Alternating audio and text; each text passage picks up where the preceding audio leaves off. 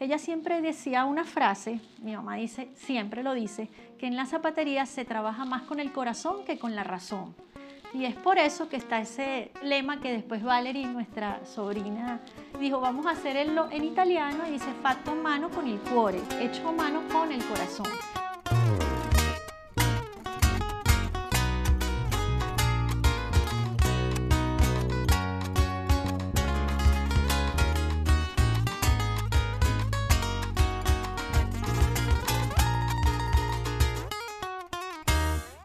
Hola, hola, ¿cómo están? Mi nombre es Isabel Martínez y hoy estamos en un episodio más del Localness Podcast hablando de lo que pasó, lo que está pasando y lo que pasará en la industria de la moda en Venezuela. Hoy nos encontramos con Daniela Damiani, una historia, una persona detrás de una historia de calzados Ezio.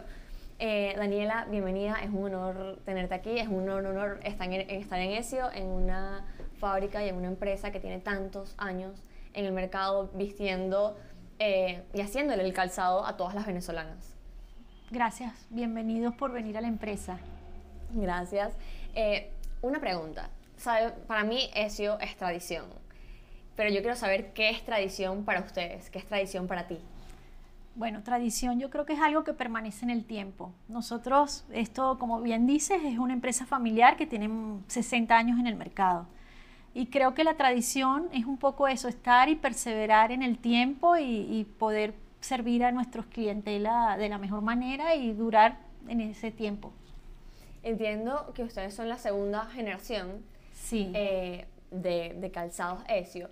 ¿Cómo fue ese trance de ustedes involucrarse en la empresa? O sea, desde, desde chiquitas me imagino que estuvieron acá en los, en los talleres, en, en, la fábrica, en la tienda, pero siempre fue como yo sé que me voy a encargar de Ezio o ¿Fue algo que surgió de la nada o ya lo tenían en mente? Lo voy a contar. Nosotras somos tres hijas hembras que cuando éramos pequeñas lo que hacíamos era literalmente venir a la zapatería, probarnos los zapatos, cosa que a mi papá le, le molestaba porque desordenábamos las vidrieras, veníamos a jugar realmente. Eh, luego, la yo soy la menor de las tres, la mayor, ella se va del país hace mucho tiempo, mi hermana Bruna sí está aquí y yo, Daniela. Eh, yo fui desde pequeña, siempre me gustó ayudar a mis papás. Por lo menos mi mamá y mi papá subían, eh, cuando estaban en la casa, yo siempre les preguntaba, los ayudaba que sí con los depósitos bancarios, me gustaba venir al taller, hablaba con los señores que, que trabajaban en ese momento acá y que ahorita todavía hay personas de esa época trabajando en el taller. Y a mí siempre me llamaba la atención. Pero luego pasa el tiempo, mis hermanas se casan, una se va, yo siempre estuve muy cercana a mis padres y bueno, nada, yo estudié una carrera de turismo, una carrera técnica, pero yo siempre dije, no, yo quiero estar con mi familia. Y me metí en la zapatería, primero atendiendo al público, aprendiendo un poco de lo que era, porque era una persona bastante tímida, y aprendí cómo a, a relacionarme con las clientas. Y luego, bueno, nada, el tiempo, y me gustó, y me fui involucrando en el taller. Qué bonito, qué bonito el, el que desde siempre, desde chiquita, tenías como esa vena. sí, yo creo que como que no hubo una transición, sino que toda la vida vi lo que se hacía en mi familia, lo que se hacía aquí, y siempre, no sé, me gustó, de verdad que era algo, no sé, desde chiquita me, me llamaba la atención. Y lo demuestras en lo que haces, lo demuestras cada día, y creo que allí está el éxito eh, de Calzado Ezio y de la fidelización eh, que tiene la marca con las clientas. Justo lo que hablábamos antes de, entrar a grabación, ¿cuál crees que ha sido el factor importante en que hayan tantas historias, en que hayan tantas mujeres que escuchan eso y, inmediatamente se les recuerda una vivencia, se transportan a una historia y, conocen la marca con tanto cariño y con tanto amor? ¿Cuál es la clave de esa fidelización? Yo creo que hay algo muy importante. Eh, eh, mi, mi mamá, que se llama Luisa, ella, mi mamá siempre fue una persona muy eh, dada, muy, muy, muy, muy querida para las clientas, porque ella de verdad todo el mundo complacía. Yo trataba de complacer a todo el mundo. Mi papá era un poquito más fuerte, aunque si había alguna clienta que le encantaba, le hacía hasta el zapato en dos días. Pero mi mamá siempre fue muy dulce con las clientas, muy, ella siempre decía una frase, mi mamá dice, siempre lo dice, que en la zapatería se trabaja más con el corazón que con la razón. Y es por eso que está ese, ese lema que después Valerie, nuestra sobrina, que es otra generación más, entró en la empresa y dijo, vamos a hacerlo en italiano, y dice fatto a mano con el cuore, hecho a mano con el corazón. Pero eso nace más de la parte de mi mamá que decía, nosotras trabajamos con el corazón, o sea, lo que necesiten, si había que hacer un zapato para alguien de un día para otro, si nos habíamos equivocado, porque también sucede que uno son hechos a mano, a veces eh, escribíamos, era un, en blanco y escribimos negro, una vez nos pasó eso, le dimos un zapato de una novia, lo hicimos negro, o sea, cosas que suceden, siempre resolvíamos. Y lo más bonito, o siempre resolvemos o tratamos de resolver, lo más bonito es que el taller es, un buen equipo. O sea, cuando pasan esas cosas, todos se ponen alerta. Hay que hacerlo, vamos. O sea, ese es el espíritu que hay en la empresa. Ese es el espíritu que ustedes como familia han construido desde siempre. Yo creo que esa es de verdad la clave de, esa, de eso que tú dices, de esa parte emocional que hay aquí en la zapatería el poder transmitir, eh, y esto es importante para todas las personas que tengan marcas, que tengan empresas, o que simplemente atiendan al público. El que desde atrás de tu, de tu compañía o de tu empresa o de tu marca eh, logres crear este sentido de pertenencia, este sentido de, de, que esto me importa, de que esto lo amo, porque eso al final se ve reflejado en el producto que tú le estás entregando al cliente. Y si además tú, cuando se lo entregas al cliente, eh, haces mucho más énfasis en eso, porque le resuelves, eh, haces lo que él pida, haces los, los zapatos con el corazón, pues a uno le llega al corazón. Así es. Ahora, hablando de todas estas personas que están detrás de taller, nosotros ahorita hicimos un tour para conocer un poco las instalaciones de la fábrica de calzado Ezio. ¿Cómo es el proceso para hacer un zapato? Porque creo que es importante enseñarle a, nuestro, a nuestra audiencia y a la audiencia en general que lo hecho en Venezuela vale y que esto vale porque tiene todo un proceso detrás. Así es. Nosotros eh, em, hacemos una ficha a la clienta, donde ahí se le anota el modelo y se le toma medida. Esa ficha cuando entra al taller, el primero que la toma es el cortador, la persona que corta ese modelo. Claro, el modelo ya tiene que estar hecho. Hay un modelista detrás de todo esto. Claro, nosotros tenemos aquí nuestros calzados que nos sirven de modelos la persona lo escoge, eso va al cortador. Ya cuando la ficha entra, el primero es la persona que lo corta. Busca la piel, corta el zapato, si es verde, rojo, amarillo, plateado, todo. Esas especificaciones están escritas en la ficha. Cuando ese, eso, ese corte está listo, se pasa a la costura. El, el costurero cose el corte, el forro con el, el forro que todo es de cuero, la parte de adentro con la parte de afuera, se hace esa amalgama vuelve a bajar, en este caso baja y sube porque el taller está dividido entre arriba y abajo. El corte vuelve a bajar y lo preparan con la horma. Ya ahí ven la medida de la persona. Si la persona tiene 37 pero tiene un poco el pie anchito, entonces preparan la horma para que le quede lo ancho como es el pie. Entonces eso se prepara, el corte, la horma, la plantilla y los tacones. Y eso vuelve a subir y se lo dan al montador. El montador hace la agarra la plantilla, lo, lo pone con la horma, monta el zapato, literalmente como te lo digo, lo monta, luego pasa al soletero. El soletero le pone la suela y el tacón, le da los acabados finales y lo vuelven a bajar. Cuando está abajo, ya les lo sacan de la horma. La horma es la pieza, no sé si las vieron, de... La pieza de madera. De madera y de madera y hay de plásticos también. Antes eran todas de madera. Ahora, bueno, eso ha evolucionado porque las de madera también se dañan. De hecho, por ahí tenemos muchas ya muy clavadas porque a eso se le ponen los clavos. Se y las de, muchos clavos. las de plástico duran mucho más o se cambian por alguna razón específica. No, duran mucho más, son más duraderas y bueno, no sé, la, la tecnología, no sé, lo han hecho ya, son más duraderas. Y de ahí, bueno, vuelve a bajar, lo sacan de la horma y le dan ya el acabado final, que es cortarle la plantilla de cuero también de adentro y ya está listo para la entrega. Todo este proceso, desde que una persona llega a hacer el pedido, lo hacemos en 10 a 15 días hábiles.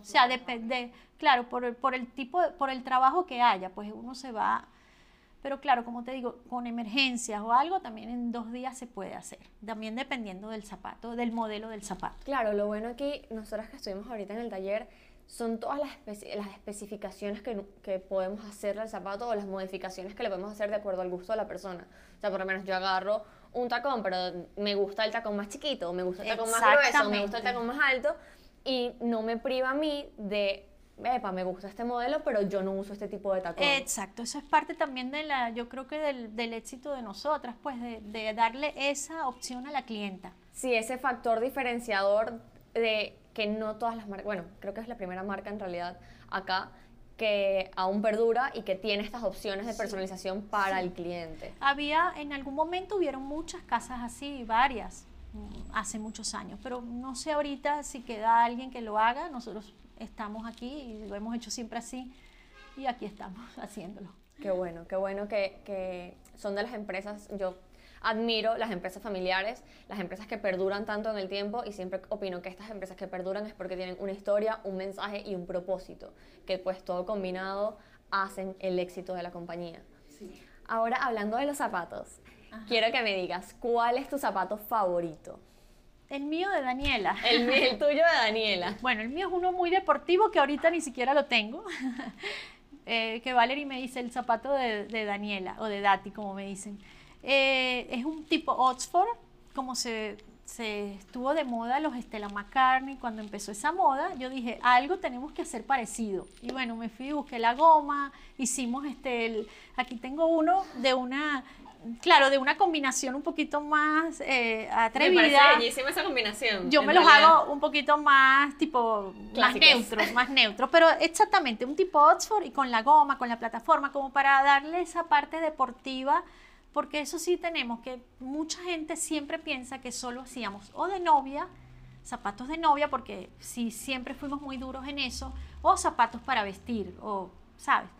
Pero cuando empezó esa moda hicimos este modelo y la verdad yo pensé que lo, me lo hice para mí porque yo lo quise hacer así para mí, porque íbamos a viajar y resultó ser que fue bastante exitoso y todo el mundo me lo, me lo veía puesto, yo quiero ese zapato y lo, bueno, ya es un modelo de la tienda. Y me imagino que debe ser de los mejores vendidos, porque es bellísimo. es bello, claro. Este así es más, así un poquito más divertido, digamos, pero si se hace en tonos más neutros es muy chévere porque te lo pones con todo. Luego están los mocasines. Los mocasines siempre han sido un plus para mí. aquí hacíamos muchos mocasines de cocodrilo, de piel de cocodrilo. Eh, pero bueno, ya esas cosas no se hacen, todo, ya no se hacen. Pero ese es un buen calzado también, el mocasín. Ok, y ahora que hablamos de tu zapato favorito, ¿cuál es el zapato favorito del público? ¿Cuál es ese zapato que desde que lo lanzaron ha sido el mejor vendido, el mejor, el que ha tenido mejor receptividad? Mira, hace unos años hicimos este modelito, bueno, hace dos, un año y medio. Este lo llamamos Isabela. Es, bueno, yo creo que ahorita es el que más nos piden, porque realmente es bastante cómodo, es muy acolchonado, tiene buenas plataformas, entonces de verdad creo que este es el que ha llevado la batuta y bueno, y luego tenemos en bajitos el modelo, bueno, los tipos Chanel, lo llamamos modelo Luisa por mi mamá, porque mi mamá toda la vida usó este zapato. Y este de verdad también lo vendemos muchísimo. Estos son de mis favoritos. ¿De dónde Estos son de mis favoritos. ¿sabes? Me llama la atención que las pavas, las muchachas jóvenes, ahorita me piden mucho este zapato y me encanta. Yo este también lo uso demasiado. Demasiado. Es súper vestidor y a la vez elegante y a la vez es bajito, no es incómodo. Exacto. Creo que es por la necesidad de querer vestirnos un poco más elegante en nuestro día a día sin llegar a, unos tacones tan grandes que no los voy a usar. Así es. Si no es una boda o una ocasión, o una ocasión súper específica, no voy a usar los tacones. Y esto pues engloba lo clásico, lo elegante, el timeless, engloba todo en un solo zapato. Así es, así es. Ahora nosotros también, como la moda, los sneak, los zapatos de goma, está muy de moda, para nosotros es contraproducente porque casi nadie usa tacón ahora. Bueno, y precisamente por eso creo que el modelo Luisa ha tenido tanto éxito, ¿no? Porque poco a poco vamos cambiando de, se, vamos a usar solo sneakers, solo zapatos deportivos porque es lo más cómodo, a, bueno, podemos usar un modelo que sea un poquito más elegante, pero que igual me aporte la comodidad, como son estos Luisa, como son los mocasines, como son los Oxford que nos mandaste. Y creo que es un plus que por lo menos en calzado esio eh, exista la personalización, porque así yo digo, mira, quiero unos tacones y no existe la incomodidad de voy a usar unos tacones que me compro en cualquier sitio y que están hechos como están hechos y si me quedan bien perfecto y si no me quedan bien pues sufriré toda la noche. Así es. Que eso aquí no sucede porque claro, aquí se lo primero que se hace es tomar una medida del pie, el ancho del pie es muy importante Y así las hormas, eh, o sea, con esa ficha como te expliqué antes, en el pie se ve y la horma la preparan para tu ancho, para si tienes, digamos, el pie un poco más ancho adelante, se te prepara la horma para eso. En ese sentido, de verdad sí tenemos demasiada experiencia en eso, o sea, tratando de hacer el zapato lo más ajustado a tu necesidad. ¿Y el uso de las plataformas en qué beneficia? Eh, porque bueno, yo uso los tacones que cuando los uso con plataforma, el pie no me duele en toda la noche. Y creo que eso también, eh, bueno, capaz ese es el éxito de Isabela, aparte que es un zapato bellísimo, eh, la plataforma que tiene que le brinda la comodidad al cliente y no es un tacón cualquiera que te vas a cansar a los cinco minutos. Así es, la plataforma vino y se quedó. Ahorita porque hay demasiadas plataformas, o sea, las plataformas son muy altas pero así sea con una pequeña para un zapato un poco más delicado, eh, siempre es mucho más cómodo porque es como que te amortigua la pisada. Por lo menos hace muchos años no se usaban tantas plataformas. Y te digo, a mi papá no le gustaban los zapatos tan toscos, era más de zapatos más femeninos, más, menos, más estilizados. Pero definitivamente la plataforma es algo demasiado cómodo. Los zapatos con plataforma son mil veces más cómodos que un zapato que no la tenga. Claro, no, bueno, y hablando de las plataformas, yo sé que esas plataformas se incorporaron a eso y se incorporaron en general a, los calzados a nivel mundial por pues las tendencias y lo que está pidiendo el consumidor. Porque yo sé, si vemos cómo era Ezio hace 65 años que se fundó y cómo es Ezio ahorita, se nota drásticamente pues la evolución que ha tenido la marca en cuanto a los modelos, en cuanto a la atención al cliente, en cuanto a los materiales que han utilizado, incluso pues eh, dando la posibilidad con la personalización de agarrar un modelo tan clásico como por lo menos el Luisa y agregarle un material, un, cuero brillante eh, plateado y darle ese toque un poco más risky para que estas personas que están usando los zapatos hoy en día pues también puedan agregarle su toque y no sea solamente, ah, bueno, es un zapato súper clásico, sino que, mira, si yo soy cero clásica, también calzado de eso es para mí. Así es. Bueno, eso lo, lo, hemos logrado también con las nuevas generaciones más jóvenes que han dado estas ideas, que han entrado a la familia, y em, que son de la familia y han entrado a la empresa y han dado esas ideas más arriesgadas, como dices tú, y dando así también, diciendo, confirmando lo que te digo, que nosotros nos adaptamos a la, a la, a la evolución de la moda, nos, nos, adaptamos a los tiempos que estamos viviendo. Eso es también parte de lo que ha pasado en la, en, la empresa. Y que es súper importante para lograr evolucionar y para lograr...